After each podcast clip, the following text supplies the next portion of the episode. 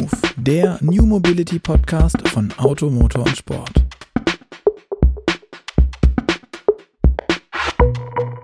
Hallo und herzlich willkommen zu Move, dem New Mobility Podcast von Auto, Motor und Sport. Mein Name ist Luca Leicht und mit mir hostet diesen Podcast heute auch wieder einmal der sehr, sehr, sehr geschätzte Kollege Gerd Stegmeier aus dem Homeoffice in Germering. Hallo Gerd.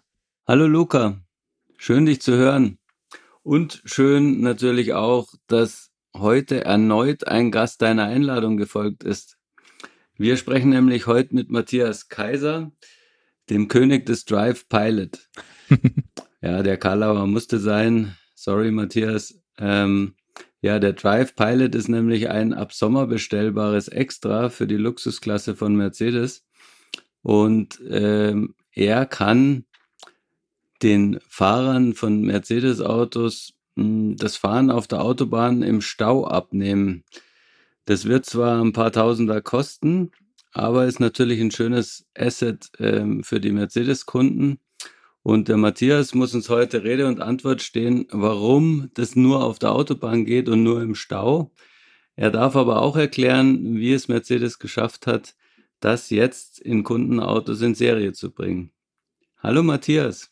Hallo Gerd, hallo Luca, vielen Dank für eure Einladung und auch ein herzliches Willkommen an unsere Zuschauer. Zuhörer muss man ja sagen. Genau, wir, wir, haben, wir haben ja nur Zuhörer hier. Ähm, Matthias, vorneweg, wir wollen heute über das autonome Fahren sprechen. Ähm, die meisten Leute, die ich kenne, die beim Daimler, Moment, nicht mehr Daimler, bei der Mercedes-Benz Group AG, so heißt sie jetzt, Korrekt. mit dem umständlich langen Namen, ähm, die gehen dahin, weil die Autos cool finden und das finden sie meistens, weil sie gern fahren. Fährst du denn gern Auto? Ich fahre sehr, sehr gerne Auto und ich bin auch feste Überzeugung, dass Mercedes-Fahren auch in langer weiter Zukunft immer emotional bleiben wird. Ähm, woran ich arbeite, ist natürlich in Situationen, worauf man keine Lust hat, Auto zu fahren. Also ich rede da konkret vom Stau, äh, ein System zu entwickeln, das ist der sogenannte Drive Pilot, um eben dem Kunden in solchen Situationen zu helfen und zu unterstützen, dass er seine Zeit anderwertig nutzen kann. Mhm. Und für mich ist das das absolute Luxusgut. Okay. Was fährst du denn privat? Ich fahre privat einen GLC. Okay, ich habe äh, kürzlich gelernt, der GLC ist, glaube ich, eines der meistverkauften Modelle von Mercedes. Auf jeden Fall der in Deutschland meistverkaufte Plug-in-Hybrid äh, in Deutschland, was ich auch ehrlich gesagt nie erwartet hätte. Okay, kann ich nicht beurteilen. Wie gesagt, ich komme also, von du dem also quasi Assistenzsystem. sehr mainstreamig unterwegs, wenn man das so sagen kann. ähm, würdest du dich denn auch trauen, wenn du dich jetzt mit den Systemen auch auskennst und auseinandersetzt, die selber entwickelst, dich in sowas wie ein autonomes Shuttle ähm, reinzusetzen? Ah, das ist eine ganz, ganz schwierige Frage. Ich hatte mal die Gelegenheit äh, in dem vergangenen Kooperationsprojekt bei Bosch, fand ich eine tolle Sache. Ähm, aber wie gesagt, ich kann heute für das Level 3 sprechen, für den Drive Pilot und äh, wie wir uns da, sage ich mal, ähm, den individuellen Kundennutzen und auch die ODD auf der Autobahn dann verhalten möchten. Aber um das dann zu verstehen, das heißt, du sagst, also würdest du das dich trauen generell? Also hast du da irgendwie, Ganz klar, okay, also ganz klar. und du musst es nicht selber entwickelt haben, um dich zu trauen. Ich vertraue darauf. Wir haben dafür ja Richtlinien, Gott sei Dank. Ne? Okay. Und in dem Fall ist es ja auch wirklich gut. Also äh, ist vielleicht schon vorgegriffen. Wir werden ja nachher wahrscheinlich über die UNEC R157 sprechen. Genau. Also eine Richtlinie für hochautomatisierte Fahrzeuge, die es jetzt seit letztem Jahr gibt. Und äh, das sind eben tolle Guidelines für uns Entwickler, um uns daran zu orientieren, wie solch ein System ausgestattet werden muss. Aber wann würdest dir denn mulmig werden, wenn du ähm, autonom fährst? Ab welcher Geschwindigkeit? Das ist so mein, mein Gefühl irgendwie. Ich habe, also Chefredakteurin, die Birgit Prima ist, vor vielen Jahren, da war ich noch relativ frisch hier in der, in der Redaktion, ist sie, glaube ich, mit einem Audi über den Hockenheimring gefahren, der dann drif driftete, ohne Fahrer. Mhm. Und sie erzählt, es sei alles total cool, wenn man der Technik vertraut, aber wenn man kurz drüber nachdenkt, dass da jetzt niemand am Lenkrad sitzt und das tut, was man sonst tut, wenn, wenn das Auto halt dann irgendwie übersteuert, untersteuert etc. pp., dass dann das Tempo vor allem sie am meisten nicht geschockt hat, aber, aber ihr am meisten Respekt eingeführt. Ist nicht mal dieses selber, dass es fährt, sondern die Geschwindigkeit als solches. Das ist ein super spannendes Thema. Ähm, jetzt ist es einmal so, äh, in dieser Richtlinie ist beispielsweise vorgeschrieben, dass automatisierte Fahrzeuge in Deutschland erstmal mit maximal 60 km/h unterwegs sein dürfen im öffentlichen Straßenverkehr. Ähm, wenn man die Geschwindigkeit später hochschrauben möchte, dann ähm, das eigentliche Fahren möchte ich jetzt fast nicht als Herausforderung dann betiteln. Da geht es dann eher um die Situation, was wäre wenn? Mhm. wo man wirklich draußen im Straßenverkehr gucken möchte. Das kann im Fachjargon spricht man da Lost Cargo sein. Also wenn vom LKW beispielsweise äh, was runterfällt, eine Plane oder so, Mhm. wie reagiert das Auto da drauf? Und je höher man die Geschwindigkeit dann natürlich drauf anpasst, desto schwieriger wird es eben, solche Objekte äh, rechtzeitig zu erkennen. Und ähm, wenn man sowas auf einer Rennstrecke macht, hat man da natürlich seine spezielle Operational Design Domain. Also mhm. das System ist genau dann für diese Rennstrecke ausgelegt, wo es dann funktioniert. Und da kann man dann natürlich auch beispielsweise Fußgänger ausschließen, was wir auf der Autobahn natürlich nicht können. Ja, vielleicht sollten, aber klar nicht, nicht können. Ja, das ist übrigens auch äh, wahnsinnig. Ich habe nie gedacht, dass das mal ein Thema sein wird, Fußgänger auf der Autobahn. Aber wenn du wirklich fährst und regelmäßig im Stau bist, das ist ein Thema. Mhm. Stimmt, stimmt. Was mich interessieren würde zu der Position, wir hatten es jetzt im Vorgespräch schon, mhm. dass man ähm, in eurem Unternehmen nicht zwangsläufig quasi karrieremäßig darauf hin hat, hat arbeiten müssen, um dann da zu landen, wo man ist. Was hast du denn eigentlich gelernt, studiert, Ausbildung hinter dir, um jetzt autonome Autos zu entwickeln? Ich komme aus der Fahrzeugtechnik, habe mein äh, Bachelor in Fahrzeugtechnik, also Automotive Systems Engineering heißt das neudeutsch gemacht. Mhm. Ähm, also es ist ein Teil Maschinenbau, ein Teil äh, Softwareentwicklung und ein Teil Elektrotechnik, was mich da natürlich da super drauf vorbereitet hat. Und den Maschinenbau hast du jetzt größtenteils hinter dir gelassen? Äh, kommt drauf an, also es macht immer noch Sinn, weil wir bauen ja noch ein Gesamtfahrzeug und äh, wie wir alle mhm. wissen, ist Platz im Auto ein kostbares Gut, also müssen die Teile natürlich auch entsprechend passen. Okay, verstehe. Matthias, ähm, äh, der Drive Pilot, wir hatten es ja vorher schon gesagt, beherrscht unter bestimmten Bedingungen Level 3. Und ähm, es gibt ja fünf autonome Levels. Ähm, aber warum ist denn jetzt auch vielleicht für Außenstehende erklärt äh, Level 3 schon was Besonderes und was ist das Spezielle dran? Ja, super, dass wir darüber sprechen können. Also mal vom, ja, ich möchte jetzt mal sagen, äh, automatisierten Fahren spricht man ab Level 2, 3 und 4 grob. Ähm, Level 2, das ist ein Standard der SAE, also ein Verbund der Ingenieure, wo man das mal definiert hat, um auch hier wieder eine Guideline zu bieten. Und äh, das Level 2 ist das sogenannte teilautomatisierte Fahren. Also äh, eine Kombination von Längs- und Querführung. Der Fahrer wird unterstützt, äh, muss aber jederzeit ähm, die Hände am Lenkrad mhm. behalten und er ist letztlich für die Fahraufgabe verantwortlich. Und der große Sprung, wir nennen das intern bei uns immer die Mondlandung, äh, ist das Level 3, wo wir den Fahrer von der Fahraufgabe entbinden können. Das ist mhm. das sogenannte hochautomatisierte Fahren. Und äh, genau da ist es so, dass wir innerhalb eines bestimmten Use Cases, also das ist beim Drive Pilot, wie gesagt, der, der Stauverkehr auf Autobahn, ähm, dass die Fahraufgabe an das Fahrzeug übergeben können, so dass sich der Kunde, der Fahrer letztlich anderen Tätigkeiten hingeben kann. Das kann beispielsweise die Telematik nutzen, unser MBUX. Er hat die Möglichkeit beispielsweise auch Tetris zu spielen.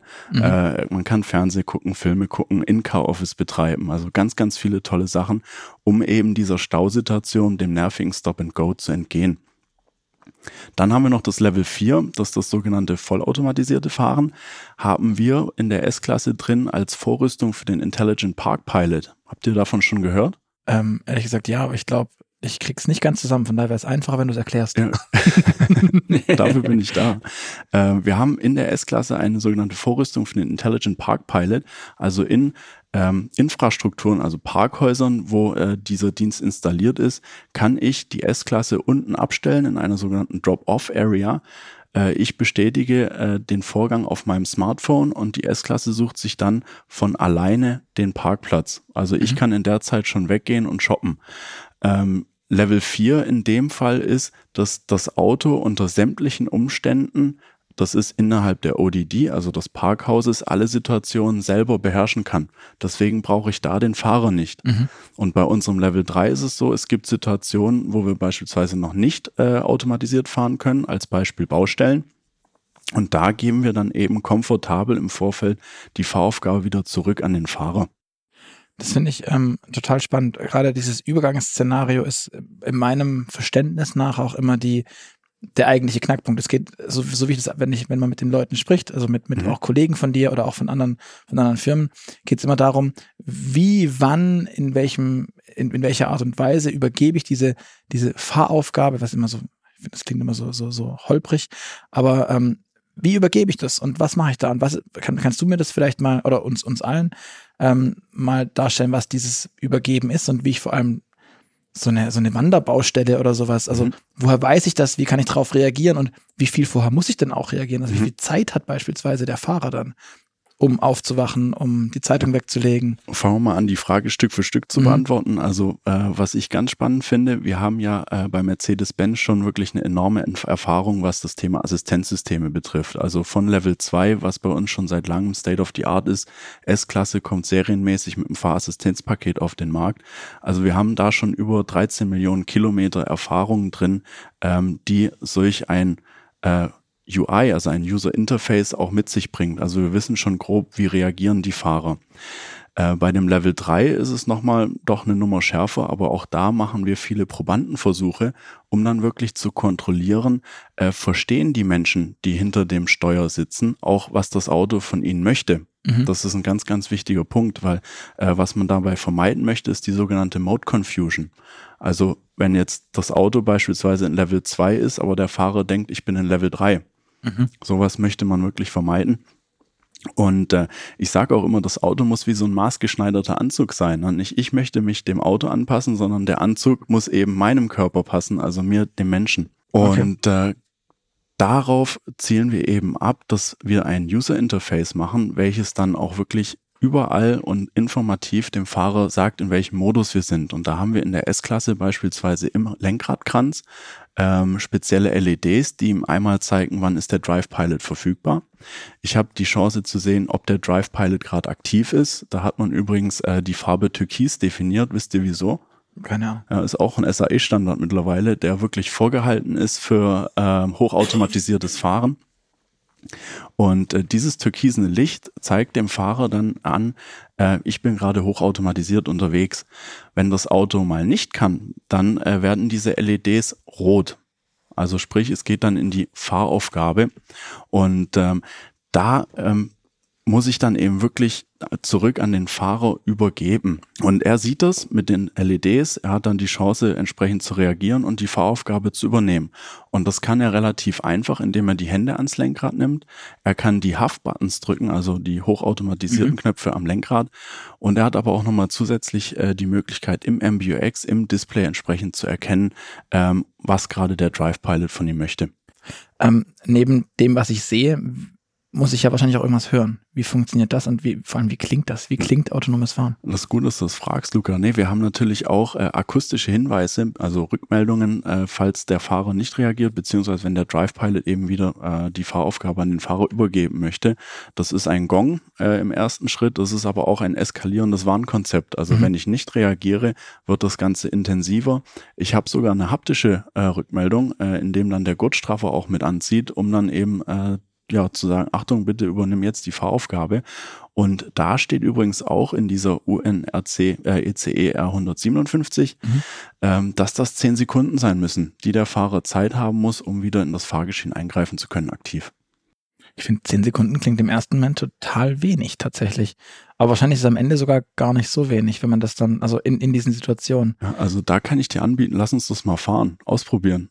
Gern. Aber wie, wie ist denn dein Gefühl? Also das ist die Richtlinie, aber wenn du das jetzt, ähm, wenn ihr das entwickelt und dann musst du ja, um zu mhm. checken, ob das System funktioniert, zehn Sekunden warten, fühlt sich das dich lang an? Also ja, für dich doch. als Person ist, es, ist es lang? Fühlt sich, fühlt sich das lang an in dem Sinne, weil äh, das akustische Warnkonzept dann so intensiv wird, dass du wirklich schon längst die Hände ans Lenkrad äh, machen möchtest. Und das machen wir natürlich auch nur in speziellen Testfällen und auch nicht ja, auf dem ja, öffentlichen Gelände. Klar, logisch. Ähm, aber äh, wenn, wenn ich fahre, habe ich innerhalb von zwei Sekunden die Hände am Lenkrad. Okay. Okay, ähm, ja, jetzt haben wir ja ähm, gehört, wie geht die Übergabe. Wir wissen ja auch, die Übergabe an den Fahrer muss ja nur erfolgen, weil das System eben noch nicht dauernd äh, das übernehmen kann. Also eigentlich nur, wenn das Wetter passt und es nicht zu dunkel ist und auch nicht jenseits von 60 km/h. Ähm, was ist eigentlich jeweils der Grund für die Einschränkungen? Ja, also ich sage äh, immer ganz salopp, auch wir unterliegen den Gesetzen der Physik. Ähm, sprich, wenn äh, es dunkel ist oder ich im Tunnel bin, dann hat die Kamera eigentlich kaum eine Chance, was zu erkennen. Also für eine Level 3 Funktionalität, das muss man natürlich immer hervorheben. Ähm, GPS im Tunnel beispielsweise funktioniert auch ganz schlecht. Deswegen brauchen wir da eben einmal den Himmel, um fünf verschiedene Satellitentypen entsprechend zu erkennen. Wir haben aber auch zusätzlich natürlich dann äh, Radarkamera mit an Bord, äh, einen Nässe-Sensor. Wir haben ähm, diverse Redundanz mit im System drin, äh, um eben diesen sicheren Betrieb, und das möchte ich nochmal hervorheben, es geht immer um den sicheren Betrieb äh, zu ermöglichen. Und das trauen wir uns bei Nacht de facto eben nicht zu. Deswegen äh, gehen wir da einen, ja, möchte ich fast sagen, evolutionären Ansatz. Wir starten jetzt erstmal in dieser bestimmten ODD. Und natürlich ist auch kein Geheimnis, dass wir von Mercedes-Benz schon daran arbeiten, in zukünftigen äh, Generationen dann diese ODD immer weiter zu erweitern. Mhm. Aber das heißt, das ist jetzt keine rechtliche Einschränkung wie diese 60 kmh beispielsweise? Nicht, dass ich da wüsste. Gibt, sondern Nicht, das ist quasi, da, da, da beschneidet ihr euch selbst. Ähm, wie ist es aus deiner Entwicklersicht? Also, ja. ich meine, wenn, selbst wenn, beschneiden, das möchte ich kurz äh, nochmal hervorheben, würde ich es fast gar nicht nennen. Wir wollen einfach ein sicheres Produkt auf den Markt ja, ja, gut. stellen. Ne? Man, man könnte ja jetzt einfach, ähm, es gibt ja auch andere dieses wunderschöne Wort Marktmitbestreiter, ähm, die, die vielleicht da sich weniger beschneiden, weniger übervorsichtig, vorsichtig sind. Das, ich glaube, das ist eine Definitionsfrage. Fra fragst du? Ich würde es Philosophie fast nennen. Ja, oder, oder, oder auch das. Ähm, deswegen, wie ist es denn für dich, diese 60 kmh Grenze, finde ich persönlich nämlich sehr spannend, weil das das Mindesttempo ist, das ich auf der Autobahn überhaupt fahren darf. Also, wenn es, also, so als ich, wenn ich es richtig weiß, ist die Mindestgeschwindigkeit für Fahrzeuge, die sie fahren können müssen auf der Autobahn 60. Ähm, ist es für ihr werdet ja auch schon Tests gemacht haben mit, mit 80, 65, keine Ahnung. Ähm, merkt ihr da schon, also wärt ihr jetzt bereit von deinem Gefühl her, klar, dürft ihr nicht, aber vom Gefühl her, dass die Technik auch mehr könnte gerade? Also das würde ich nicht behaupten. Wie gesagt, ähm, wir haben dieses System jetzt erstmal abgesichert für die 60 kmh mhm. und äh, jetzt kommen dann die nächsten Schritte, wo wir dann erstmal gucken. Äh, jetzt ist natürlich auch wichtig, dass wir äh, das System jetzt in die Verkaufsfreigabe bringen mhm. und auch, dass die Kunden dann die Möglichkeit haben, das müssen wir schauen, wahrscheinlich erst im Halbjahr 2022 äh, entsprechend dann auch kaufen zu können. Und äh, wir haben auch den Ansatz, dem Kunden dann ein fertiges Produkt hinzustellen. Das mhm. ist äh, wirklich auch Teil der Mercedes-Benz-Philosophie, dass wir da kein Beta-Testing machen wollen, sondern wirklich ein Produkt auf den Markt äh, geben, was äh, für den Kunden auch wirklich einen Mehrwert bietet. Mhm. Und ähm, das ist ein ganz wichtiger Punkt. Für spätere Generationen kann man dann darüber nachdenken. Das ist überhaupt kein Thema. Aber jetzt äh, gehen wir erstmal mit den 60 km/h ins Rennen.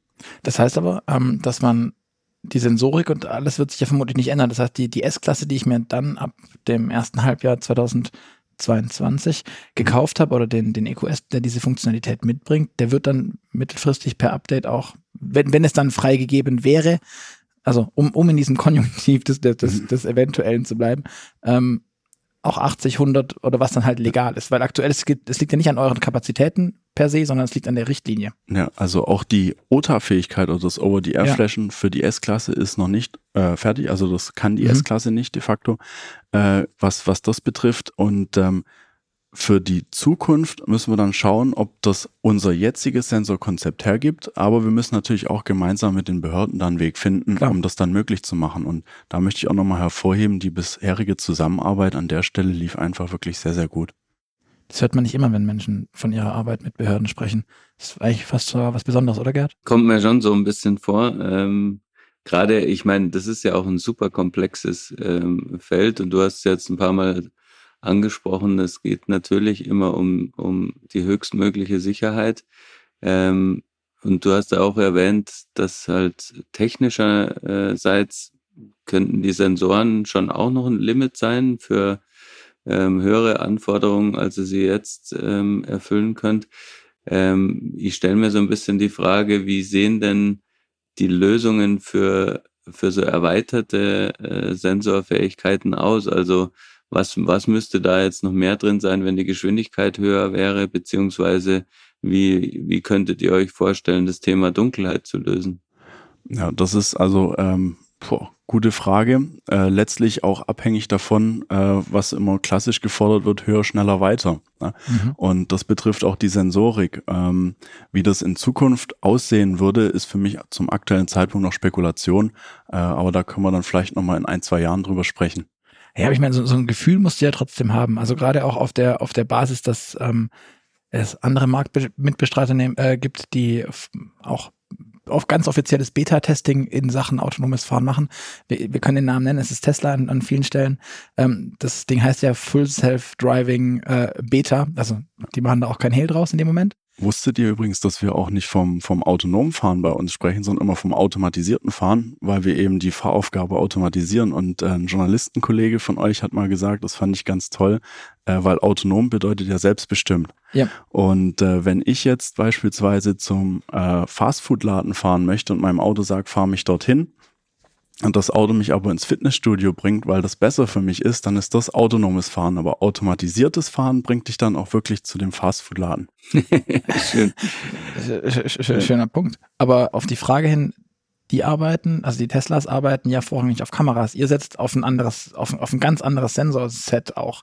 Auf eine, du hast ja schon eingangs gesagt, ähm, vom, vom Nässe-Sensor bis zum LIDAR ist quasi alles, was man sich gefühlt vorstellen kann dabei. Mhm in welche Richtung oder welche Sensoren sind denn beispielsweise wofür dann prädestiniert oder wichtig, um solche Sachen, die Gerd gerade angesprochen hat, wie das, das Nachtfahren zu lösen? Kamera sagtest du, die wird es nicht richten. Der Nässe-Sensor wird vermutlich die Nachtfahrt auch nicht richten. Ich möchte auf alle Fälle nicht über andere Mitbewerber sprechen, deswegen möchte ich äh, über meinen Ansatz, äh, genau. den wir bei Mercedes-Benz haben, aussprechen, äh, unsere Philosophie.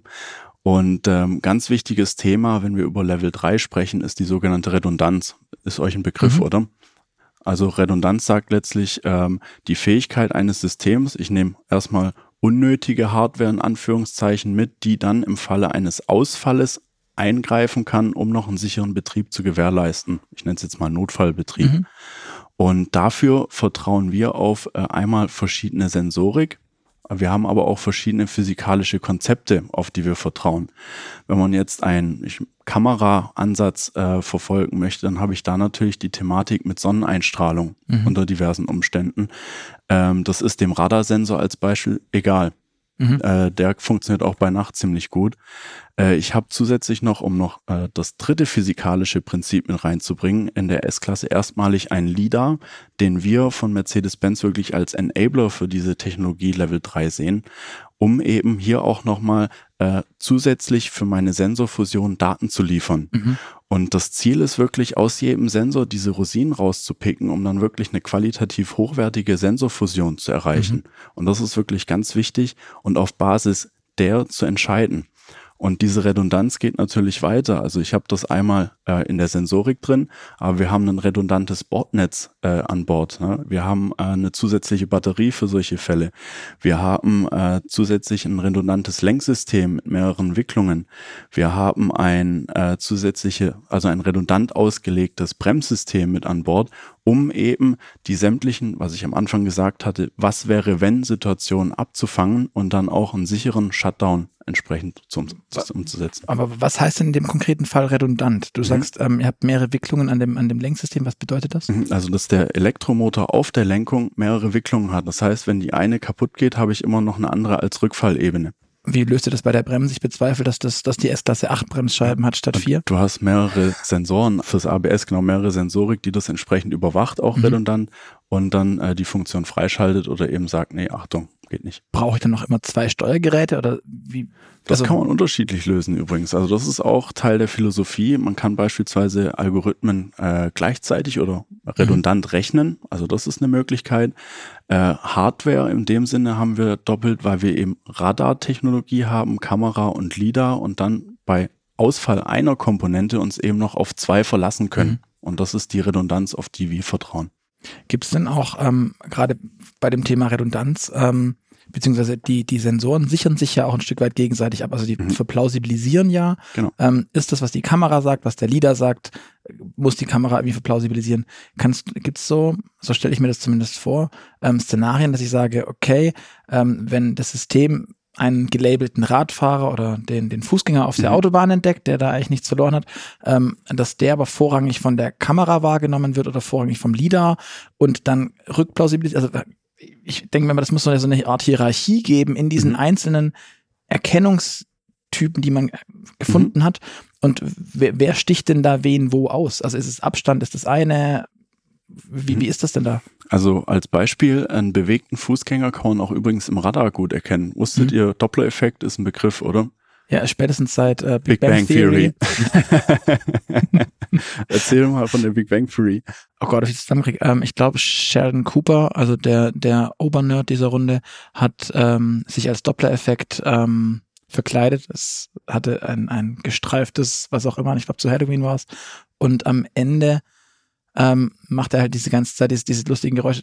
Man kennt das, ich meine, oh Gott, Physik. Mein Physiklehrer wird jetzt äh, laut lachen. Es ist dieses Thema, wenn ich, ähm, dass ich, dass ich habe, wenn der Krankenwagen an mir vorbeifährt, ähm, dass das Geräusch sich ja ändert. In der Wow, jetzt bin ich auf dich angewiesen. Ja, das, das Geräusch ändert sich beim Vorbeifahren Beifahren, letztlich. Aber was ändert sich? Das ist die Amplitude, nee, die Amplitude ist es nicht. Es ist die, die. Weißt, lass es uns einfach versuchen. Das ist die einfache Erklärung des Doppler-Effekts. Aber wie heißt das? Wellenlänge ändert Wellenlänge. Sich, äh Nein, doch. Und äh, das hast du übrigens auch beim Fußgänger in der Beinbewegung mit drin. Also der Radar hört letztlich mit seinen Mikrowellen, ob sich da ein Fußgänger bewegt oder nicht. Also das können wir beispielsweise da raushören und dem Radar ist das auch, ja, je nachdem, egal, der kann auch teilweise um Autos herumgucken. Dadurch, mhm. dass die Wellen drum herum gehen. Wenn bei der Kamera was verdeckt ist, ist beispielsweise doof. Äh, ich tue mich da immer schwer zu sagen, in der Situation ist das super, in der Situation ist das super. Ähm, ich glaube, die Mischung macht's einfach. Mhm. Stell dir mal vor, äh, für die Kamera stehst du an einem Werbeplakat äh, für die aktuelle Modekollektion. Und da steht eine Person, äh, die den neuen Mantel präsentiert als Beispiel. Mhm. Und für die Kamera ist das ein Fußgänger erstmal ganz salopp genau, gesagt. Ne? Genau, das meine ich. Aber das ist da, dann habe ich die Kamera, die erkennt, da ist ein Mensch. Also die ist quasi für den, für die, für die Erkennung, da ist ein Mensch und die für mhm. Plausibilisierung ist dann so flach ist kein Mensch ähm, von dem Radar oder sowas. Und ähm, dass man auf der Ebene quasi sagt, aber Entfernungen zum Beispiel mhm. werden immer von der von dem Radar gemacht, weil der kann weiter gucken und für die Kamera, die plausibilisiert es dann, wird es größer oder kleiner. Ja. Dann hat aber der Radar den Fokus, oder den, den, den Hut auf, mhm. um die Entfernung zu, zu machen und die andere sagt nur, stimmt oder stimmt nicht. Und der Radar wird aber das Plakat nicht als Mensch ja. erkennen können. Also der wird nie sagen können, das wäre ein Mensch. Der, der Radar als Beispiel ist zum Beispiel äh, sehr, sehr gut in äh, Differenzgeschwindigkeit mit einem Beam rauszukriegen, eben durch mhm. diesen äh, Doppler-Effekt. Kamera kann ich sehr, sehr gut nutzen, um beispielsweise querende Objekte äh, zu mhm. erkennen. Was die Kamera wirklich unfassbar gut kann, ist Spurmarkierungen erkennen. Okay, das ist jetzt auch ein Radar schwer vor, der das, das macht. Genau, das, da ist der Radar leider äh, schwer. Und dann habe ich natürlich den LIDAR, der da auch nochmal zusätzlich, ja, ich möchte fast sagen, so ein, so ein Mix aus mhm. beidem liefert. Ähm, der kann auch sehr, sehr gut beispielsweise darüber unterscheiden, ob jetzt eine Brücke vor einem ist oder ob ich doch ein Hindernis habe. Weil mhm. beim Radar kann es da manchmal zu Phantomobjekten kommen. Und so kann man da wirklich rausplausibilisieren, um wirklich eine qualitativ hochwertige Sensorfusion zu bieten. Mhm. Ich habe äh, gehört, weil wir es jetzt gerade auch vom Krankenwagen hatten, ihr habt ja quasi auch als Teil der ganzen Sensorik Mikrofone, die dann eben erkennen können müssen, ob da ähm, ja ein, ein Krankenwagen kommt zum Beispiel, oder? Nicht nur mit Mikrofonen, das ist richtig. Da nutzen wir beispielsweise die Mikrofone von der Freisprecheinrichtung. Also okay. die, die sind schon verbaut, das ist super, das ist clever gelöst, muss man auch Billig. sagen. Billig würde ich jetzt nicht sagen. Also die es Soundqualität ist super. Aber ich habe nicht zwei. Also, oder Ein guter Kollege dann. von mir ist Toningenieur, den frage ich heute Abend. ähm, aber wir brauchen auch eine Kamera nach hinten ausgerichtet. Also die äh, S-Klasse ist auch mit äh, einer, wir nennen das Rear Multipurpose Camera, äh, ausgestattet, um eben Blaulicht zu erkennen von Einsatzfahrzeugen. Ähm, das ist übrigens auch so eine Situation, in der Drive Pilot nicht funktioniert. Also mhm. beispielsweise von hinten kommt äh, ein, ein Polizeifahrzeug, ein Feuerwehrfahrzeug, also grob Einsatzfahrzeug. Ähm, der Drive Pilot bildet schon automatisch die Rettungsgasse. Aber in der Situation übergeben wir trotzdem an den Fahrer, weil da kann, kannst du nicht voraussagen, was jetzt wichtig ist. Muss ich die Spur überqueren oder nicht? Da ist einfach der Mensch noch unschlagbar. Und genau das machen wir mit den Mikrofonen über das Martinshorn mhm. und äh, mit der Einsatzkamera, also mit der Rear Multipurpose Camera, um eben äh, dieses Blaulicht zu erkennen. Mhm. mhm. Ich habe auch noch gelesen, ähm, es gibt auf den Autos mit Drive Pilot sowas wie einen Kuhfladen. Zumindest kursiert anscheinend der Begriff äh, intern. Ähm, kannst du Bei noch euch erklären, intern, was oder? ist? aber ich kenne den Begriff noch nicht. Okay, aber du weißt was wahrscheinlich, was damit gemeint ist, oder? Ähm, ich, also wir haben auch ein hochgenaues Positionierungssystem mit an Bord, ein sogenanntes GNSS. Und dieses System kann über mehrere Satellitensysteme nochmal die Positionierung wirklich im Zentimeterbereich bestimmen. Mhm. Das ist auch erstmalig übrigens in einem Fahrzeug verbaut und wird auch äh, kombiniert mit einer sogenannten High-Definition-Karte, mhm. äh, die auch deutlich genauer ist, als ähm, das herkömmliche Navigationskarten können. Mhm. Das heißt, und diese Zentimeter genau, das ist, glaube ich, dann der Schritt zu dem Kuhfladen. Wahrscheinlich ist das etwa so groß wie ein, ich weiß nicht, wie groß der Durchschnittskuhfladen ist, wie groß ist. Also dadurch, dass ich eben möglichst viele Satelliten sehe, ist der Rohbau leicht angehoben an dieser Stelle, wo eben dieses GNSS-System mhm. drunter sitzt. Und ähm, ja, das, ich kann vielleicht einfach mal ein bisschen loslegen. Das ist super spannend. Also diese Positionierung äh, funktioniert wirklich so hoch genau, dass wir äh, den Kontinentaldrift mit berücksichtigen müssen. Und äh, das ist ein sehr, sehr spannendes Thema. Ich musste damals dann auch googeln, was ist denn das überhaupt hier? Ich auf, grad, wie, wie viel ist das? Auf, das auf der nichts, Eurasischen oder? Platte sind circa 15 Zentimeter. Und äh, wenn pro? pro Jahr. Ach so, pro ja, Jahr, okay, gut. pro Jahr, genau. Und wenn du das nicht machst, ähm, würde die S-Klasse sonst theoretisch, sag ich mal, jedes Jahr versetzt in der Spur fahren um eben diese 15 Zentimeter. Und das willst du eben vermeiden. Ja gut, bei, bei einer Fahrt ist es quasi nichts, aber halt aufs Jahr hinweg ist es bisschen so wie, wie dass sich Funkuhren halt auch dann um die bis halbe Sekunde irgendwas oder wie viel sie, sich auch immer ja, nachstellen. Ich meine, halt. ihr, ihr kennt das ja selber. Also vom, vom Smartphone die Genauigkeit, das sind vielleicht 10, 20 Meter von herkömmlichen GPS-Systemen. Und in der Stadt manchmal auch. Ja, aber ja. Das, das reicht dafür. Ne? Und mhm. äh, jetzt haben wir eben diesen neuen Ansatz, dass wir nicht nur wissen müssen, auf welcher Autobahn wir uns befinden, sondern wir wollen eben wissen, auf welcher äh, Spur wir uns auf der Autobahn befinden. Und das wird kontinuierlich mit der HD-Karte abgeglichen. Mhm. In dieser HD-Karte vielleicht, äh, was, was da nochmal on top dazu kommt, da sind Spurmarkierungen drin. Da sind sogenannte Landmarks drin, also Autobahnschilder als Beispiel, mhm. Schilderbrücken, Brücken, äh, Temposchilder und, und, und, äh, die ich da zusätzlich mit auswerte. Und so kann ich nochmal eine zusätzliche Redundanz mit ins System bringen, weil ich eben weiß, was sieht meine Sensorik, was habe ich in der HD-Karte. Mhm und äh, was sagt meine Positionierung, dass ich wirklich eine hochgenaue Positionsbestimmung habe meines Fahrzeuges in der Spur? Muss das Auto dann auch diese Daten, die es aufnimmt, äh, wegsenden? Also um, um das aktuell zu halten, weil ich meine, jeder weiß, wie die Autobahnen ausschauen. Mhm. Da war gestern ein Schild und heute ist es nicht mehr da und gestern waren da drei Schilder nicht und heute sind sie da. Also so ein System haben wir, Car2X ist vielleicht auch ein mhm. Begriff, haben wir seit 2016 in der E-Klasse drin, äh, wo du die Möglichkeit eben hast, andere äh, Verkehrsteilnehmer, wenn der Kunde diesen Service freischaltet bei sich, ist natürlich auch wichtig, ähm, zu warnen vor bestimmten Ereignissen. Das kann ähm, ein ESP-Eingriff sein, dann können wir vor Glätte warnen. Das kann beispielsweise eine allgemeine Gefahr sein, wenn der Kunde in seinem MVX-System sagt, ich möchte jetzt eine allgemeine Gefahr ähm, melden. Mhm. Wir haben aber auch äh, Daten, wenn beispielsweise du an ein Stauende heranfährst und gerade den Warnblinker machst, können wir dann diese Daten auch hochsenden und dann das aktuelle Stauende wirklich auch anderen äh, Verkehrsteilnehmern mitteilen. Aber jetzt ist genau der Punkt, ihr sagt, es ist ein GPNN. GNSS. Entschuldigung, musst du gleich sagen, was das heißt. Ähm, aber ist die, sind die Daten aus der vermeintlich alten E-Klasse ähm, denn überhaupt dann genau genug, dass es hilft? Äh, Weil, und, unter um, anderem, um also, das neue Schild wir bauen, ja, das, wir bauen immer aufeinander auf. Also die, die E-Klasse tut ja keine Schilder aufnehmen. Also wir tun da keine Daten hochsenden. Ähm, bei dieser Karte gibt es einen statischen Anteil. Mhm. Das sind beispielsweise Schilder, das sind beispielsweise Spurmarkierungen, wo äh, das wirklich gemessen wird von einem Dienstleister von uns. Hier ist das, äh, mit dem wir zusammen diese Karte entwickelt haben. Und dann gibt es nochmal den dynamischen Anteil. Das können beispielsweise auch Fußgänger sein, die dann wirklich hochaktuell hochgesendet werden an unser Backend-Dienst. Mhm. Und diese Mitteilung wird dann auch mit anderen Fahrzeugen geteilt. Aber diese Daten kann ja dann nur die S-Klasse und der EQS, die dann mit dem Drive Pilot ausgestattet sind, so genau absenden. Das müsste ich auch nochmal fragen. Da bin ich ehrlich gesagt auch gerade. Weil das blank. ist so, ja. also wenn wir, wenn wir sagen, wir haben super, wir brauchen ja. super hochgenaue Karten, dann hilft mir das ja nicht, wenn der, wenn das Schild der Fußgänger, was auch immer dann in so einem innerstädtischen GPS mhm. 50 Meter Radius hier in der Stadt gibt's Fußgänger. Ach, also deswegen, deswegen ist es unsere ODD ist eben die Autobahn und nicht mhm. die Stadt. Okay, ja, okay, dann, aber das sind dann noch so, so, so Ketten, an denen man hängt, verstehe. Jetzt haben wir wahnsinnig viel über die, die ganze Sensorik gesprochen. Ähm, was würdest du denn sagen, was ist jetzt gerade die größere Herausforderung? Weil am Ende muss ja alles, was die Sensoren so melden, ähm, irgendwo in einem Rechner mit Software verarbeitet werden, damit daraus quasi äh, ein Fahrmanöver wird. Ähm, ist, ist, sind eher die Sensoren momentan ähm, der Flaschenhals oder ist es die Rechenleistung und die Software?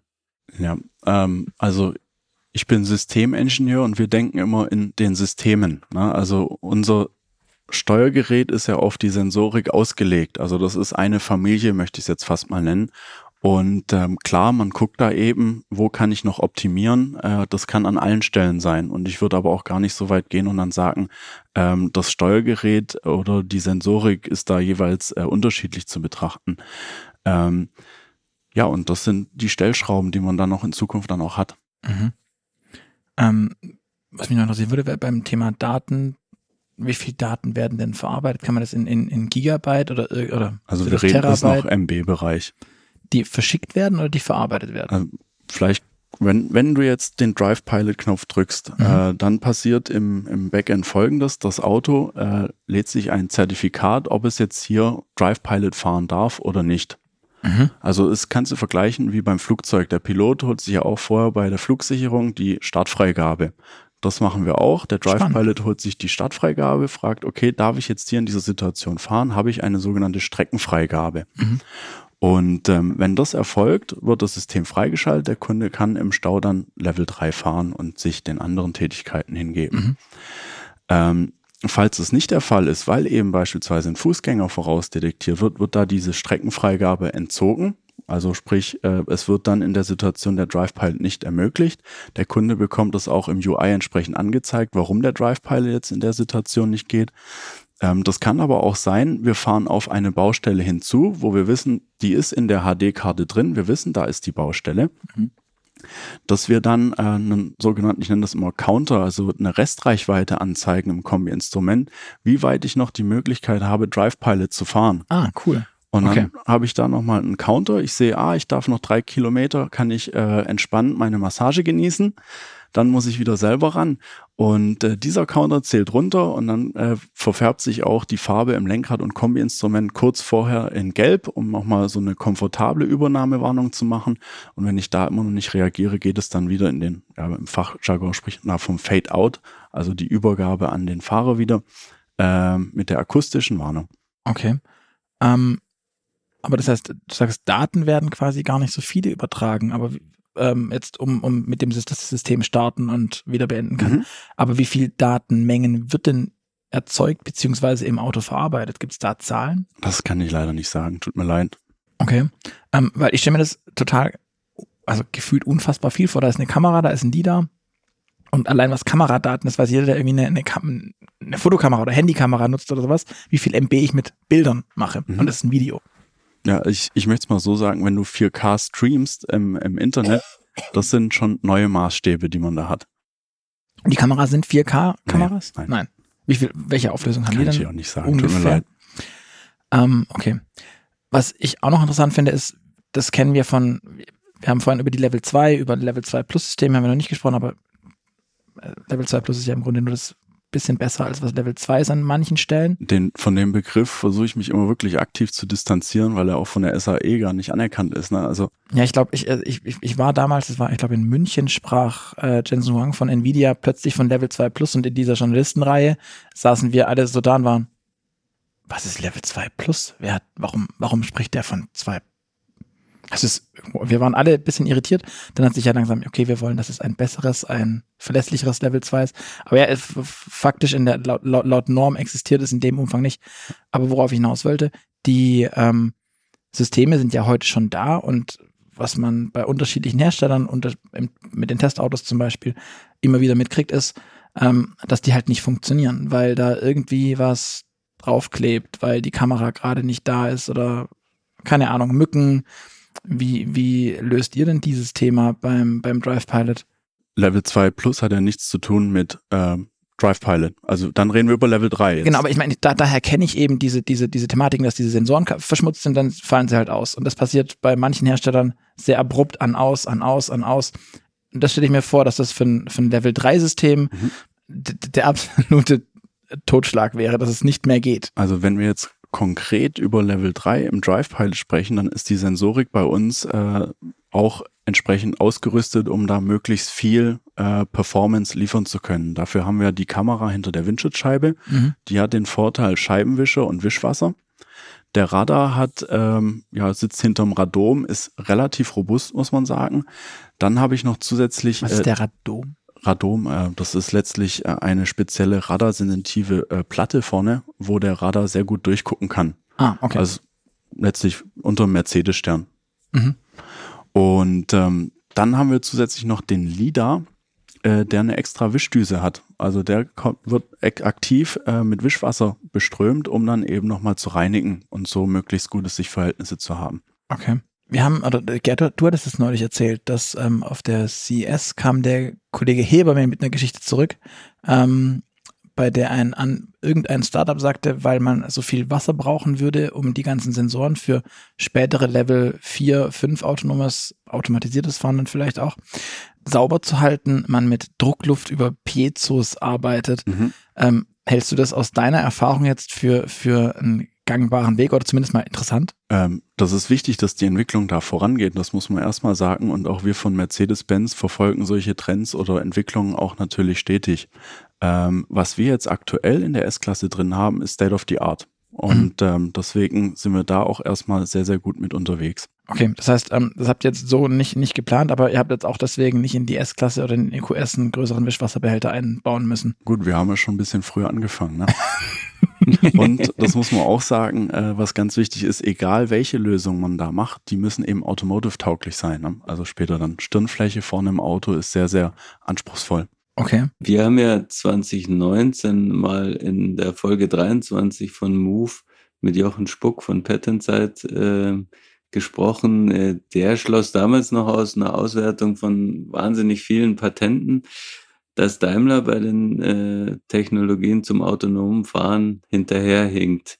Ähm, jetzt habt ihr es als erstes, ja, soweit wir sehen, ja, den Level 3 Drive Pilot am Start. Ähm, was, was ist denn aus deiner Sicht ähm, jetzt der Grund für den doch großen Erfolg und ähm, wer sind da noch eure Partner? Gut, ich kenne jetzt in erster Linie nicht dieses Interview und äh, ich muss auch sagen, die Anzahl der Patente ist meiner persönlichen Meinung nach keine Aussage der Innovationskraft, die man hat. Mhm. Und ähm, wir von, von Mercedes-Benz haben halt wirklich eine enorm große Erfahrung, äh, was dieses Entwickeln von Assistenzsystemen betrifft und aber auch was das Testen, das Absichern dieser Fahrassistenzsysteme betrifft. Mhm. Und äh, da geht es nicht auch nur einfach um, wir fahren jetzt Kilometer und immer dieselbe Strecke, sondern wir sind wirklich auf der Suche nach diesen sogenannten Dirt Spots, Corner Cases, äh, diese zu finden, um eben unser System auf solche Situationen anzupassen. Und ich glaube, das hat uns jetzt sehr, sehr dabei geholfen, auch ähm, erstmalig mit dieser UNR 157 ein äh, System zu zertifizieren, was wir im letzten Jahr geschafft haben, äh, welches dann auch jetzt international zugelassen werden kann. Wie ist denn da eigentlich noch die, die ähm, Geschichte? Das ist jetzt in Deutschland nur legal, der Drive Pilot, oder ist der international auch genau. fahrbar? Da hat auch Deutschland eine, eine Vorreiterrolle gebracht ähm, mit Eröffnung 2017 durch die Straßenver das Straßenverkehrsgesetz. Das eine äh, große Projekt von das, Andreas Scheuer, das funktioniert hat? Dass, dass du das definitiv machen darfst. Auch von der Aussage distanziere ich mich, aber äh, das, das, das darfst du.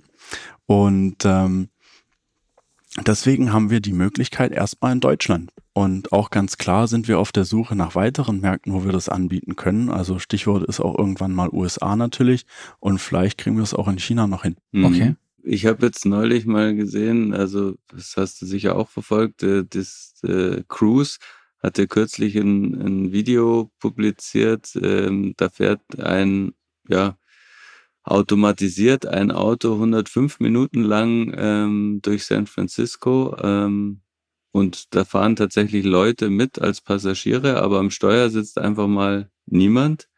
Ähm, die Frage ist ja so ein bisschen, wie, wie kann das funktionieren und ähm, wieso ist es scheinbar jetzt nochmal so ein ganzer Schritt mehr als, als Drive Pilot?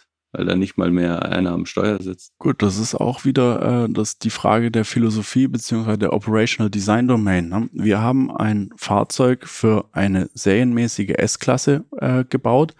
den du wirklich auf dein Daily Commuting, also auf dein, äh, ja, wie, wie soll ich sagen, auf deinen äh, klassischen Weg zur Arbeit nutzen kannst in mhm. Stausituationen. Und äh, unsere ODD ist eben die Autobahn.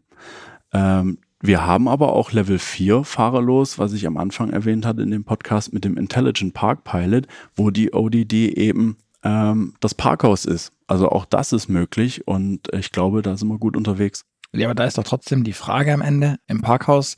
Ich habe mir das damals beispielsweise auch bei euch im Mercedes-Museum, als ihr dieses Bosch-Projekt mit dem Valet mhm. Parking hattet, ähm, angeschaut und das ist alles cool, aber es ist halt ein Parkhaus und keine Stadt. Und wenn jetzt Cruise durch eine Stadt fährt, ist, mhm. hat es ja einen anderen, einfach einen anderen Hebel. Ähm, hat es dann einfach nichts mit der Zertifizierung zu tun oder wie, wie unterscheidet sich das dann auch? Also ganz pragmatisch, rechtlich und, und, und solche Dinge. Gut, ich bin ehrlich, da kenne ich auch gerade aktuell nicht den Stand hier bei uns in Deutschland und äh, muss auch sagen, ein paar Geheimnisse müsst ihr mir noch lassen, dass ich vielleicht noch im Jahr nochmal kommen darf. Sehr gut. Ähm, was ja aber auch auffällt an dem, an dem Cruise-Beispiel, ähm, ist ja ein komplett anderes Anwendungsszenario für autonomes Fahren, ne? also oder für automatisiertes Fahren, ähm, weil da geht es ja drum äh, Fahrdienste ohne menschliche Fahrer anzubieten und weil das perspektivisch natürlich als billiger gilt und auch als sicherer idealerweise. Ähm, ihr möchtet jetzt eher eure Kunden in den Privatwagen entlasten. Ähm, was ist denn aus deiner Sicht sinnvoller und was ist das erfolgversprechendere Produkt für die Zukunft?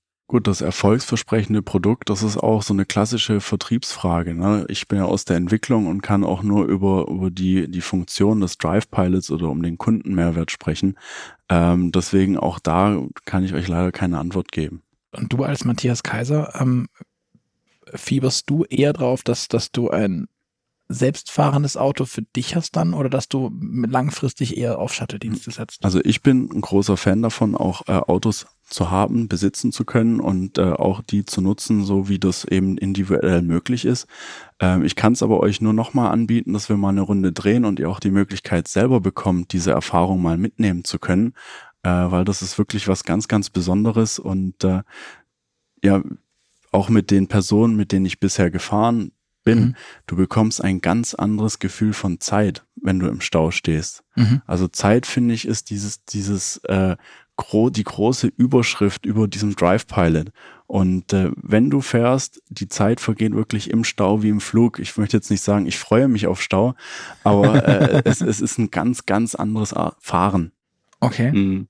Du, ihr hattet ja auch äh, schon mal angedeutet, dass es in Corona-Zeiten gar nicht so leicht war, äh, Stellen zu finden, wo ihr den Drive Pilot testen konntet, weil die Staus äh, ein bisschen abgenommen haben, oder? Ja, wir haben auf alle Fälle äh, uns auf die Suche nach Stau begeben, klar. Also das ist äh, ein ganz großes Thema für die Entwicklung, weil wir äh, ver verlässlich Stau brauchen. Mhm. Also wenn wir da auf einer Kampagne unterwegs sind. Das ist schön, ich, wir brauchen verlässlich Stau. Wir brauchen irgendeine Strecke, die von ihrer Idee her unter, äh, unterdimensioniert ist. Da, da gibt's ein paar äh, Hotspots in Deutschland. Also Berlin ist zum Beispiel ein sehr, sehr gutes äh, Stauszenario für uns. Düsseldorf, äh, aber auch Los Angeles als Beispiel gerade. Mhm. Äh, kannst du sehr, sehr gut das System erproben. Das ist spannend. Ich glaube, in den, also es gibt ja immer diese jährlichen Stauradars von TomTom, Inrix, hier und wie sie alle heißen. Da steht Stuttgart auch immer ganz, ganz relativ weit oben als Stauhauptstadt mit, mit dabei. Aber hier zu Hause bei euch, kurz vor Sindelfingen, könnt ihr nicht arbeiten. Das heißt, auch. wenn wir jetzt sofort losfahren müssten, ich glaube, die Chance ist sehr gut, dass wir vor Pforzheim Stau haben werden. Stimmt, Pforzheim ist auch noch, das, das ist, das ist wohl wahr. Da die, die, die Senke runter. Ähm, ja, kenne ich äh, aus meiner Kindheit noch zu gut.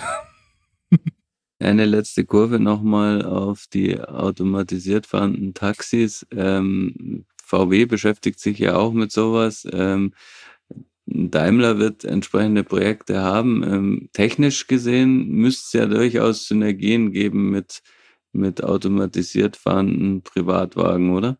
Inwiefern Synergien? Naja, also automatisiert fahrende Autos brauchen halt die Sensoren, die brauchen den Rechner, die brauchen die Software. Ähm, deswegen stelle ich mir vor, die Technologie, die in automatisiert fahrenden Taxis und in automatisiert fahrenden Privatwagen ähm, zum Einsatz kommt, äh, ist irgendwie ähnlich, oder nicht? Boah, das kann ich gar nicht beantworten, tut mir leid. Also das, das bin ich so auch überfragt. So ein Shuttle am Ende quasi auf die gleiche Technik ähm, setzen müsste, wie, wie, wie der Privatwagen eben, der ich kann da auch nur sagen, Privatwagen in dem Sinne, unsere S-Klasse, mit der kannst du auch durch eine Waschanlage fahren. Ne? Also das mhm. ist äh, die, die, die Ausstattung. Auch automatisiert. Ja, auf der, auf der, Autobahn sind halt nicht keine die ODD, Waschanlagen. Vielleicht für die Zukunft. Nehme ich nochmal mit den Punkt. ähm, was mich noch interessieren würde, gerade auch, weil das System ja auch für den EQS verfügbar ist, ähm, wie viel Strom braucht so ein System? Mhm. Ich hatte ähm, bei, ich glaube, jemand von der Agora hat uns das mal in einem Podcast gesagt, ähm, oder zumindest in einem Interview, dass, nee, das war in, in, in einer Studie von der Agora war das, ähm, hieß es, dass autonomes Fahren ich glaube 2050, wenn es automatisiertes Fahren, ich muss mich versuchen daran zu halten, automatisiertes Fahren, 2050, wenn es weit verbreitet ist, dann hätten wir einen Energiemehrwert von zwei Prozent nur, den wir einsparen würden an Energieverbrauch, ähm, weil dadurch viel mehr gefahren würde etc. Mhm. und weil die Systeme eben so viel brauchen. Mhm. Ähm, wie viel braucht denn so ein Level 3 System jetzt an, an Energie? Also mhm. wie, wie Gut, wir haben in der S-Klasse ja schon serienmäßig die Level 2 Sensorik verbaut. Mhm. Ähm, das heißt also, das, was on top, äh, wir nutzen für den Drive Pilot auch äh, das, die bestehende Level 2 Sensorik mhm. und erweitern die dann um Level 3.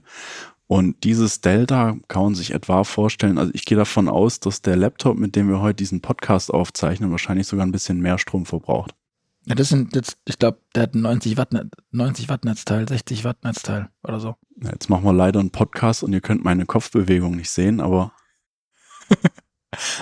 Wieso, was, was, was, was möchtest du damit andeuten? Ja, ihr müsst mir auch ein paar Geheimnisse lassen. Also aber ist so das ist, weniger? Das ist auf alle Fälle, glaube ich, ein guter, guter, guter Hinweis. Weil ich hatte mit den, mit den Kollegen bei der EQXX-Präsentation gesprochen mhm. und die sagten mir, Level 4 bis 5 wäre bei, ich glaube, 4 Kilowatt. Gut, wir reden über Level 3. Ja, jetzt, ja deswegen, ne? deswegen, aber dann, das finde ich bemerkenswert, dass dieser Schritt dann zu Level 4, ähm, was den Energieverbrauch angeht, 50-fach ist, bis, bis, bis mehr. Kann ich nicht sagen. Also ich, ich, für mich ist das aktuell Spekulation. Ich weiß nicht, was die, die Kollegen da gesagt Dafür haben. Dafür sind wir hier für Spekulation. Ach. nee, aber das heißt, ähm, das ist tatsächlich gar nicht so ein, so ein Energieimpact, um das, um das vereinfacht müssen, zu ja, sagen. Genau, es ist immer Automobilbau, ne? Und da muss man mit den Ressourcen, die man hat, eben wirtschaften. Ja, ich meine, ihr habt auch einen AMG GT, der ist jetzt mit Wirtschaften auch anders unterwegs. Also in, in eurem Laden. Auch also, da lohnt es sich sicherlich mal mit den Kollegen von AMG einen Podcast zu machen. Stimmt. Wie, wie, wie sparsam ist so ein AMG? Wirklich. Wirklich, ja. Was mich auch noch interessiert, es gab jetzt zwar die Abspaltung bei, aus, aus dem Daimler-Konzern wurden jetzt die, die Truckies und, und der Pkw-Bereich mhm. und die Vans. Ähm, autonomes Fahren ist ja aber auch ein riesiges Thema im, im Logistikbereich. Mhm. Wie siehst du das? Habt ihr früher viel mit den Truckies zusammengearbeitet? Gut, die Zusammenarbeit war immer, wie soll ich sagen, also man hat versucht, Synergien zu finden, ganz klar. Äh, wie das jetzt in Zukunft läuft, kann ich auch leider nicht sagen. Das weiß ich ehrlich gesagt auch nicht. Und ähm, die haben aber auch, was das automatisierte Fahren betrifft, auch ganz andere Ansätze als wir. Und auch da würde ich empfehlen, mal mit einem von den Daimler Trucks einen Podcast zu machen. Das ist sicherlich auch äh, das, das ganz gutes Thema. Noch, das will ich auf jeden Fall noch machen, aber ähm, von deinem Gefühl ist das, arbeitet man da an, an ähnlichen Problemen auch? Also wenn, wenn du das einschätzt, kannst Klar. du dir vorstellen, die Probleme, die ihr lösen müsst, dass die Truckies auch haben oder sagst du, oder fällt dir auch spontan was ein, dass du sagst, Gott sei Dank müssen wir uns da nicht mit auseinandersetzen, das müssen die machen, weil, keine Ahnung. Mhm. Also, ähm, wie soll ich sagen, wir kochen alle nur mit Wasser, ne? Das, das ist ja de facto so. Also wir bauen alle auf, auf einer Technik auf. Äh, jeder löst das für sich individuell. Mhm. Und äh, jede ja, Variante, die ich da äh, umsetze, hat natürlich dann seine anderen Herausforderungen. Also man kann es, denke ich, ein Stück weit vergleichen, aber unterm Strich wird es sicherlich äh, ganz andere Thematiken geben. Mhm. Weil mein Gefühl ist halt auch ein Stück weit gewesen, dass der Anteil der, also dass in der Branche der, der Lkw-Fahrer der Druck, ein autonomes Fahren, äh, automatisiertes Fahren zu haben, deutlich höher ist, einfach aus, aus Kostengründen. Das kann ich dir auch nicht ähm, beantworten. Und ja. dass deswegen da auch der, dass da vielleicht auch dann mehr oder, oder schneller was kommen muss. Auch hier mein Verweis, definitiv mal mit Daimler Trucks quatschen. Ja, ich glaube, wir müssen uns noch irgendwann in den Podcast holen, Gerd. Ja, sehe ich auch so. Und vielleicht machen wir mal den großen Family Automated Driving Podcast, so ein Roundtable. Das, ja. das, das wäre auch schön. Wir haben ja jetzt auch ähm, schon über ein paar Szenarien gesprochen, wie der Drive Pilot auf, auf welche Situationen reagiert. Ähm, wir haben sonst oft gehört, dass, dass die Systeme quasi lernen müssen. Ähm, welchen Stellenwert haben denn so Themen wie KI und Machine, Machine Learning ähm, jetzt auf dem Level 3 schon? Also mhm. Ähm, lernt, lernt das System bei euch und kannst das auch am Computer oder musstest das immer äh, in realen Fahrtests tun? Ja, also äh, das ist ein ganz, ganz wichtiger Punkt und äh, wir sind auch der Überzeugung, dass alles, was am Ende dem Nutzer was bringt, also sei es KI oder Machine Learning, äh, dass das ganz wichtige Impulse auch gibt, äh, da die Entwicklung schneller voranzutreiben, effizienter und vielleicht auch besser. Ähm, als Beispiel, wir nutzen, um die Kamera zu trainieren, äh, künstliche Intelligenz, dass die Kamera lernt, okay, wie sieht denn so ein Fußgänger aus im, mhm. im Mittel? Und da kann man äh, das sehr, sehr clever nutzen. Auch, weil wir es vorhin hatten von Fotografie. Wenn wir mit unseren Entwicklungsautos rumfahren, äh, dann zeichnen wir natürlich mit einer großen Messtechnik Daten auf. Und das kannst du vergleichen äh, mit RAW-Fotografie.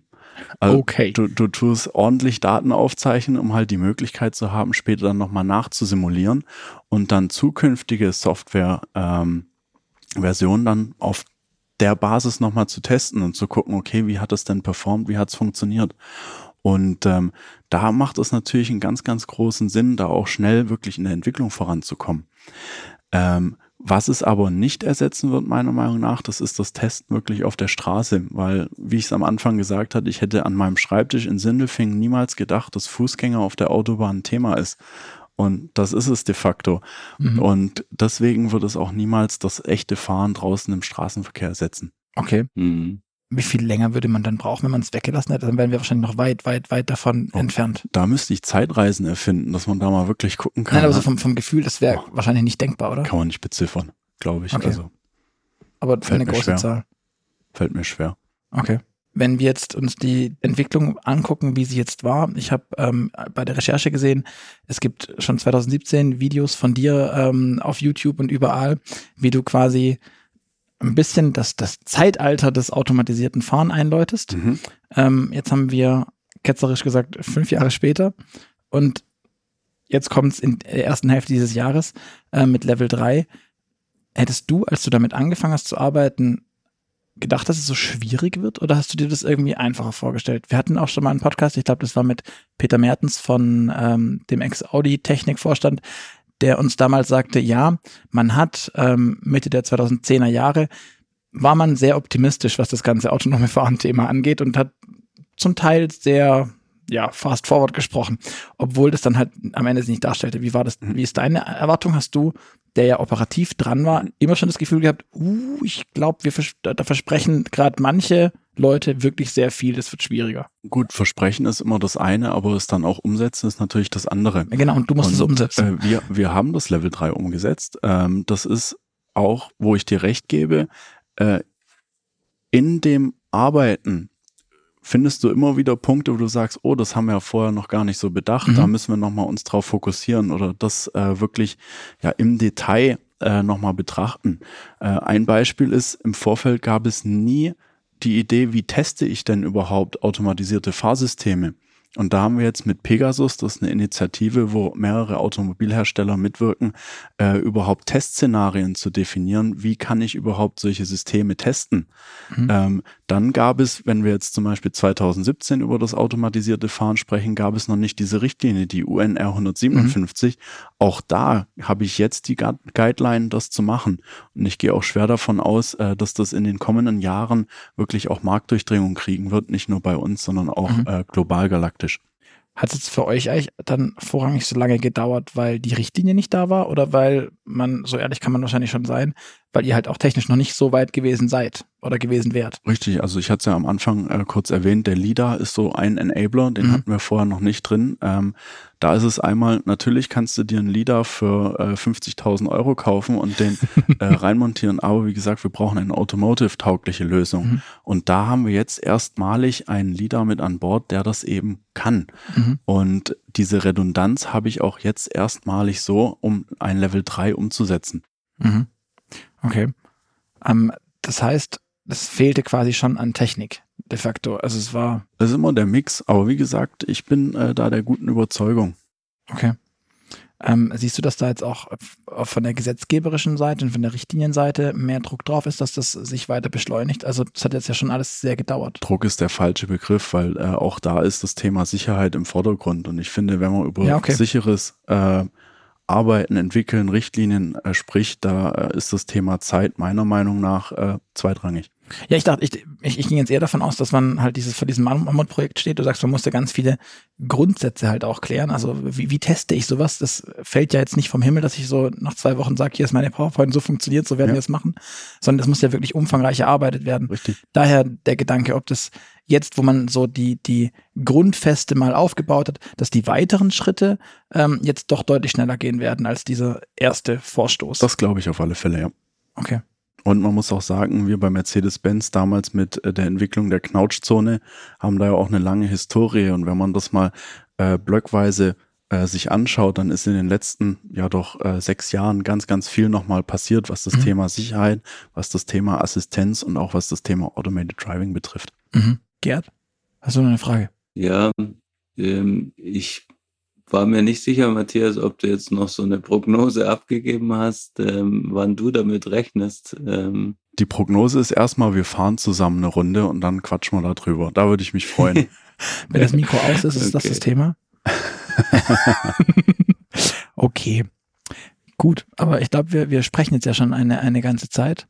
Wenn du keine Fragen mehr hast, Gerd, würde ich, glaube ich, überleiten zum, zum Ausleiten. ja, genau, das finde ich ist genau der richtige Plan. Ähm, zum Schluss eines jeden Move-Podcasts gibt es noch die, die kurze AB-Fragerunde. Das heißt, du kriegst eine, die Möglichkeit, dich für ein Für oder Wider zu entscheiden. mhm. Ähm, Wenn es irgendeinen prägnanten, sinnvollen, schönen Grund dafür gibt, lass uns den gern wissen. Mhm. Und fangen wir direkt an. Bist du mehr der Typ Streaming-Dienst oder CD und Schallplatte? Oh, definitiv B. Okay. Ähm, Tesla oder Ferrari? Das ist ganz fies. Ich Ja. mag schnell fahren. Kannst du mit beiden halt unterschiedlich lang, im Zweifel. Unterschiedlich schnell. ja, Autofahren macht Spaß. Das mit dem Entweder oder hast du. Habe ich verstanden, ja. Okay. Ich sehe schon, fremde Marken in den Mund nehmen ist schwierig für den, für den Herrn Kaiser. Ähm, Apple oder Google? Ja, ja, hier steht ein MacBook. Ah, Okay. Ähm, bist du mehr der Typ Loft in der Stadt oder altes Bauernhaus auf dem Land? ah, ich würde doch B nehmen. Okay. Ähm, Auto oder Das hat, Fahrrad? hat seinen Charme einfach. Ja, ja, Ja. Auto oder Fahrrad? Definitiv A. Okay. Ähm, Aber wir entwickeln auch mit B natürlich so zum Beispiel Totwinkelassistent. Ne? Das Mhm. sind auch so klassische Themen, wo wir natürlich auch Fahrradfahrer brauchen. Also Fahrradfahrer, die Testmittel, die- genau, ganz wichtig. Testmittel. Und ist ein großes, ein ganz wichtiges Thema für Verkehrssicherheit. ja. Im Auto sitzt du lieber vorne oder hinten? Vorne. Und bist du ein guter Fahrer? Uh, schwierig. Ich würde mich auf alle Fälle als äh, zurückhaltenden Fahrer bezeichnen. Weil ich habe mir vorher überlegt bei der Frage, ähm, jemand, der ein autonom fahrendes, ein automatisiert fahrendes Mhm. System entwickelt, macht das vielleicht auch aufgrund von seinem sich selbst unterstellten eigenen Unvermögen. Würde ich gar nicht sagen. Das würde ich überhaupt nicht sagen. Also allein schon die Unterstützung im Level 2 hilft einem schon wirklich entspannt ans Ziel zu kommen. Ähm, in Sachen Datenschutz und AGBs bist du mehr der Typ Aluhut oder Accept All? Das verstehe ich nicht. Also, Also, liest du dir liest du dir all die Sachen durch, die die man so ja klickt, Cookies etc. Ja, pp. lese ich. Echt, Ich lese, also überflieg's auf alle Fälle, ja. bewundere dich dafür sehr. Ähm, Flie Fliegen, Fischen oder Motorradfahren? Also mehr Adrenalin oder Entspannung? Oh, Ich habe eine Angst vor Zweirädern, deswegen fliegen Fischen. Okay. Ähm, Star Wars oder Star Trek? Oh, ah, Kaffee oder Tee? Kaffee. Steak oder Falafel? Ah, Steak. Nachteule oder Lerche? Nachteule. Trotz Auto. Autobranche ist doch so. Ich sollte so. ehrlich sein, hast du gesagt. Ja, ja, Entschuldigung. Okay. Ähm, Matze, vielen, vielen Dank für die Insights, für die Erklärungen rund um das ähm, automatisierte Fahren. Ich habe es, glaube ich, das erste Mal auf Anhieb richtig. Ähm, euch da draußen, vielen Dank fürs Zuhören. Ihr hört uns wieder in zwei Wochen. Seid gern dabei. Und bis dahin hinterlasst uns gern euer Feedback. Deswegen schreibt uns eine Mail an podcast.move-magazin.de oder eine Bewertung auf iTunes oder wo ihr sonst den Podcast bewerten könnt. Wir freuen uns, lesen es gerne. Wenn ihr auch Ideen für Gäste habt, schreibt ihr uns gerne. Wir fragen an. Und ganz zum Schluss gibt es noch die Möglichkeit für euch, ähm, eine Gratisausgabe der Automotor und Sport abzustauben. Dafür geht ihr einfach auf www.motorpresse-aktion.de slash AMS, ähm, Adresse eintragen, dann kommt dieses kurze Ein-Ausgaben-Abo zu euch nach Hause. Und ich sage nochmal vielen Dank Matze, vielen Dank Gerd und dann bis zum nächsten Mal. Ja, vielen Dank euch beiden und äh, genau, bis zum nächsten Mal.